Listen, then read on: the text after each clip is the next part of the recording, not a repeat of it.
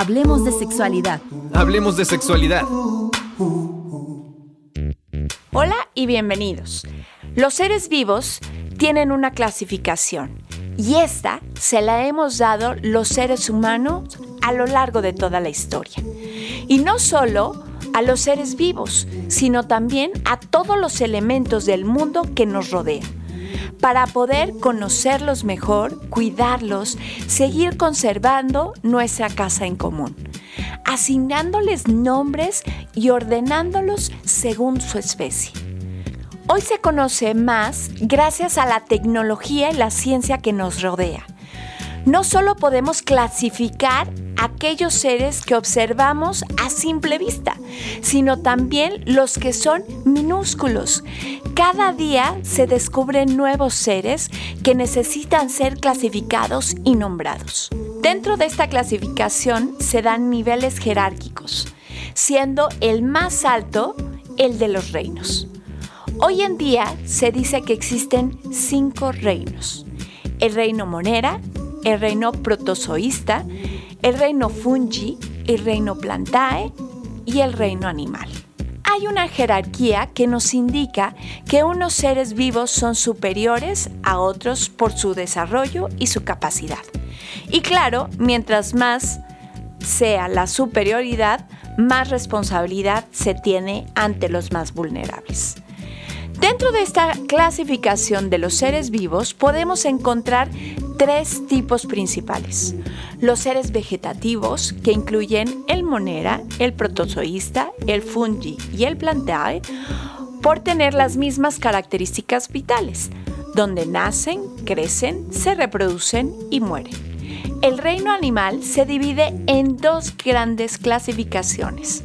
Los seres animales son superiores a los seres vegetales, ya que tienen las mismas características donde nacen, crecen, se reproducen y mueren, pero tienen una vida sensitiva, la cual les permite captar diversos estímulos a través de sus sentidos, externos e internos, y tienen algo que llamamos instintos que es lo que hace reaccionar de forma automática. Estos instintos, les permite protegerse, buscar un alimento, defenderse si es necesario, cuidar y alimentar a sus crías. En los seres racionales se encuentran los seres humanos, también llamados personas son superiores a las plantas y a los animales, porque aunque tienen las mismas características de nacer, crecer, reproducirse, morir, ser sensitivos y tener instintos, tienen facultades que no tienen los otros seres. Pero el hombre no es un ser animal. Se tiene que considerar como un ser aparte, aunque es del mundo y pertenece al mundo, tiene una relación particular con él, la diferencia entre hombre y animal no es solamente de grado mayor de desarrollo, sino de su propia naturaleza, ya que aunque sea parecido a ellos, tiene algo que ningún otro posee y que gracias a estas facultades que lo distinguen pueden trascender la misma naturaleza. Pero es en ella donde se realiza por lo tanto, tiene que ser responsable de ella, protegiéndola y llevar un equilibrio natural, sabiendo que forma parte de ella y tiene por lo tanto una relación con ella. El hombre no es solamente un individuo biológico, un puro organismo. No podemos verlo y estudiarlo solo en su parte zoológica, ya que el ser humano es más que eso. Se dice que es biológico y biográfico. Todas las acciones que realice en conjunto forman un modo de actuar y dejan una huella.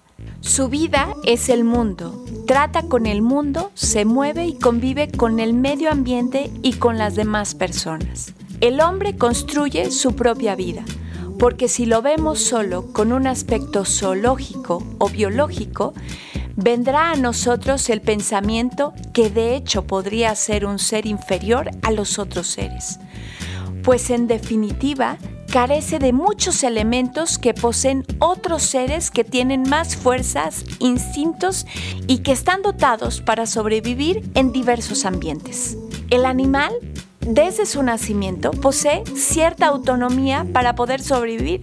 En cambio, el ser humano es el más indefenso y el más necesitado y débil. Si los demás no lo acogen y cuidan, él podría morir.